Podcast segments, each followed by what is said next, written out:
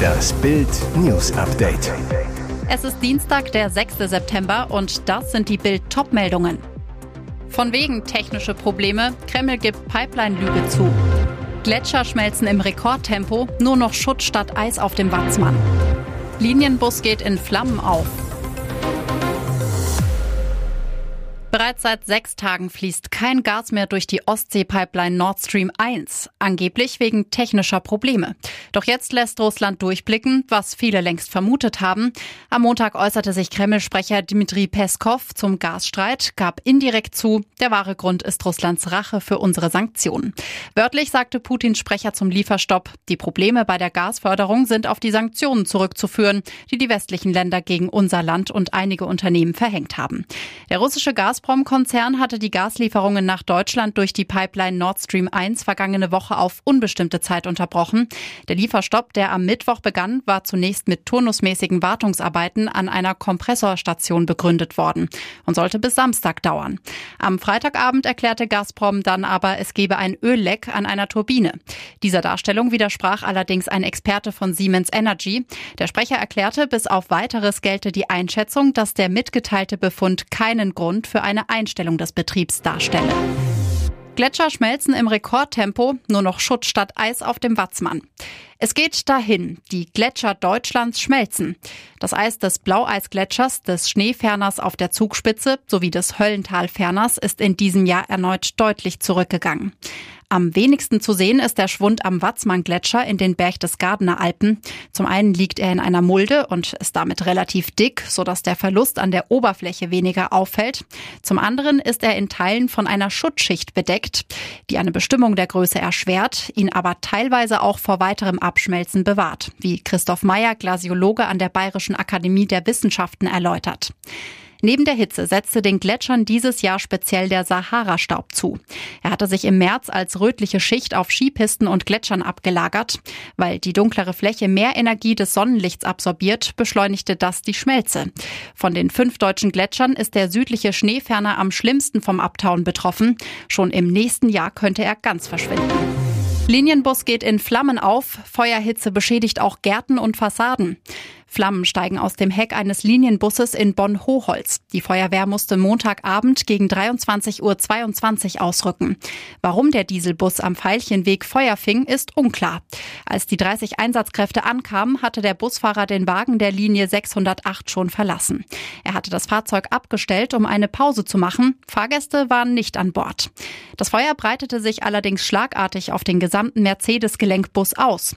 Die enorme Wärmebelastung führte auch zu Schäden an dem benachbarten Gärten und angrenzenden Hausfassaden. Rollläden und die Reklametafel an einer ehemaligen Gaststätte schmolzen. Auch ein Gartenzaun, eine Hecke und ein Bushaltestellenschild samt Mülleimer wurden in Mitleidenschaft gezogen. Verletzt wurde bei dem Einsatz aber zum Glück niemand. Die Polizei ermittelt jetzt zur Brandursache. Harry und Meghan in Düsseldorf. Wie redet man einen Prinzen an, Herr Generalkonsul? Für ihn ist es ein Wiedersehen am Rhein. Rafe Courage, seit fünf Jahren britischer Generalkonsul in Düsseldorf, hat Prinz Harry schon getroffen. Ja, ich hatte die Ehre, sagt er. Im Bildgespräch verrät der Diplomat, wie man den Royal korrekt anredet, was man beim Besuch am Dienstag vermeiden sollte und warum die von Harry gegründeten Invictus Games so wichtig sind. Die Spiele sind für versehrte, aber unbesiegbare Soldaten. Der Konsul die Idee und die Initiative gingen von ihm aus. Es zollt den Soldaten und Sportlern großen Respekt. In England seien die Spiele, an denen mittlerweile über 500 Athleten aus 20 Ländern teilnehmen, längst ein bekanntes Ereignis. Seine Tipps, was Harry Cooker am Dienstag in der Stadt vermeiden sollten, lautes Rufen oder Dinge werfen, ich appelliere da als höflicher Brite an die deutsche Höflichkeit. Und wie redet man den Queen-Enkel korrekt an? Der langjährige Diplomat. Ich habe gehört, dass er mit Harry zufrieden ist. Sonst kann man sich im Englischen aber auch immer auf das Sir als Anrede verlassen. Raten Sie mal, was David Garretts neues Schätzchen kostet. Stargeiger David Garrett wurde am Sonntag 42 und gönnt sich zu seinem Ehrentag ein besonderes Geschenk. Eine Violine des berühmten italienischen Geigenbauers Guani del Gesù. Garrett zu Bild. Ich habe mir damit einen Lebenstraum erfüllt. Der Preis 3,5 Millionen Euro. Garrett. Dafür habe ich die Geige in einem kleinen Auktionshaus in Paris ersteigert. Es gibt nur 150 bis 200 Exemplare. Dieses ist von 1736. Die Geige ist von der Tonqualität einzigartig, ein echter Mythos. Normalerweise bezahlt man für eine Geige von Jesus bis zu 14 Millionen Euro. Insofern war der Preis für Garrett ein echtes Schnäppchen und eine Wertanlage. Garrett, dass ich den Zuschlag bekam, war für mich wie ein Sechser im Lotto. Für den Kaufpreis musste Garrett einen Kredit aufnehmen. Er, 10 Prozent musste ich für die Geige gleich anzahlen, den Rest bei Abholung. Für die Summe werde ich mich von einer meiner Immobilien trennen müssen und eine Wohnung in New York verkaufen. Aber diese Geige ist es mir wert. Und jetzt weitere wichtige Meldungen des Tages vom Bild Newsdesk. Atomkrach in der Ampel eskaliert. FDP wirft Habeck Wahlkampfmanöver vor. Robert Habeck will die drei letzten AKW in Deutschland zum Jahreswechsel abschalten und doch weiterlaufen lassen. Am Montagabend teilte der grünen Politiker mit, am Atomausstieg, wie er im Atomgesetz geregelt ist, halten wir fest. Aber die Meiler Isar und Neckar-Westheim sollen ab 1. Januar 2023 eine sogenannte Einsatzreserve bilden. Sie sollen zugeschaltet werden, wenn Stromengpässe und Ausfälle drohen. FDP-Chef und Finanzminister Christian Lindner will eine klare Laufzeitverlängerung. Es braucht mehr als den Streckbetrieb, erklärte Lindner bereits vor Habecks Pressekonferenz. FDP-Fraktionschef Christian Dörr legt in Bild nach. Ich sehe Bewegung bei Robert Habeck, aber das reicht nicht aus, um die Strompreise runterzubringen. Brisant, Dörr vermutet hinter Habecks Atomplan ein Wahlkampfmanöver.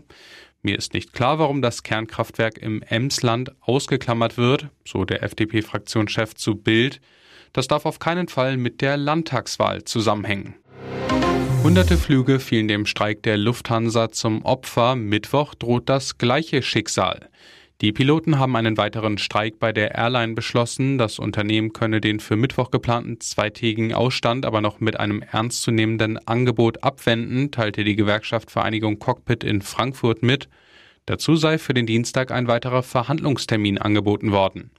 Dem neuerlichen Streikaufruf zufolge sollen die Abflüge der Lufthansa Passagiermaschinen aus Deutschland am Mittwoch und Donnerstag bestreikt werden.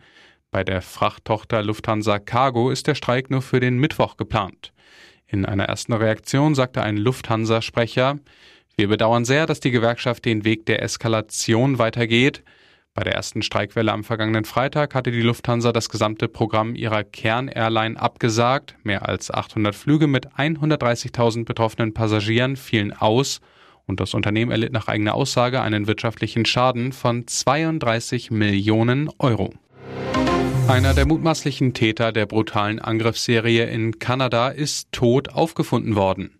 In der Provinz Saskatchewan hat es am Sonntag mehrere Messerattacken gegeben. Dabei wurden mindestens zehn Menschen getötet und 15 weitere verletzt, hieß es von der Polizei. Den Angaben zufolge wurden die Toten an 13 verschiedenen Orten im Indianerreservat James Smith Cree Nation und im Dorf Weldon entdeckt. Die gewählten Vorsitzenden des Reservats riefen den Notstand aus. Die Polizei fahndete mit Fotos nach zwei Verdächtigen mit dem gleichen Nachnamen. Demnach soll es sich um Damien und Miles Sanderson handeln. Am Montag wurde einer der beiden verdächtigen Brüder tot aufgefunden. Die Leiche von Damien wurde, so die Polizei, mit sichtbaren Verletzungen im Freien in einer der Ortschaften, an denen die Angriffe stattgefunden haben, entdeckt. Sein Bruder befinde sich noch auf freiem Fuß. Die Polizei glaubt, dass auch er verletzt ist. Milliardenerben beim Joggen entführt. Der mutmaßliche Entführer sitzt in Haft, aber er will nicht verraten, wo sein Opfer ist. Lehrerin Eliza Fletcher aus Memphis ist seit Freitag spurlos verschwunden. Sie stammt aus wohlhabendem Haus, ist Enkelin des Milliardärgeschäftsmanns Joseph Orgel III. Fletcher wurde laut Polizei beim Joggen von einem Mann angesprochen und in einen schwarzen Geländewagen gezwungen. Am Tatort konnten Beamte Sandalen sicherstellen, darauf die DNA von Ex-Häftling Cleotha Epston. Zeugen sollen ihn im Wagen gesehen haben, so die New York Times. Festnahme. Fletchers Familie lobte 50.000 US-Dollar Belohnung für Hinweise aus. Ihr Onkel. Wir glauben, jemand weiß, was passiert ist und kann helfen. Die Höhle der Löwen, darum investierten Maschmeyer in Nippel. Diese Frau ist ein echter Investorentraum. Mit ihren 22 Jahren gründete Miriam Wallmünster bereits drei Start-ups. Ihr jüngstes Unternehmen Nippli diente vor allem der Lösung eines eigenen Problems. Wallmünster, ich bin schon immer ein sehr modebewusster Mensch und trage gerne Outfits, bei denen man keinen gewöhnlichen BH tragen kann. Dabei setzt sie auf sogenannte Nippelcover, kleine Pads, mit denen die Brustwarzen abgedeckt werden sollen. Wallmünster weiter. Nachdem ich so gut wie alle Nippelcover auf dem Markt getestet habe und nie happy war, hat sich die Geschäftsfrau in mir gemeldet und gesagt, mach's besser. Gesagt, getan, mit einem Experten entwickelte sie Nippli, super dünne und wiederverwendbare Pads, die sogar für den Sportbereich geeignet sind. Vor allem Carsten Maschmeyer schwärmte. Sie sprudeln vor Ideen, sie sind kommunikationsstark. Ich finde das total beeindruckend. Aber ich habe von der Branche null Ahnung. Ich glaube, ich wäre nicht der richtige Investor, so sehr ich ihre Leistung beeindruckend finde. Ich bin raus. Wirklich, als die Jungunternehmerin ihre Zukunftsvision ausführte, war der Tech-Investor plötzlich wieder Feuer und Flamme. Rücktritt vom Rücktritt. Maschmeyer überlegte es sich anders und nahm Wallmünsters Angebot an. Weitere spannende Nachrichten, Interviews, Live-Schalten und Hintergründe hört ihr mit Bild TV Audio. Unser Fernsehsignal gibt es als Stream zum Hören über TuneIn und die TuneIn-App auf mehr als 200 Plattformen, Smartspeakern und vernetzten Geräten.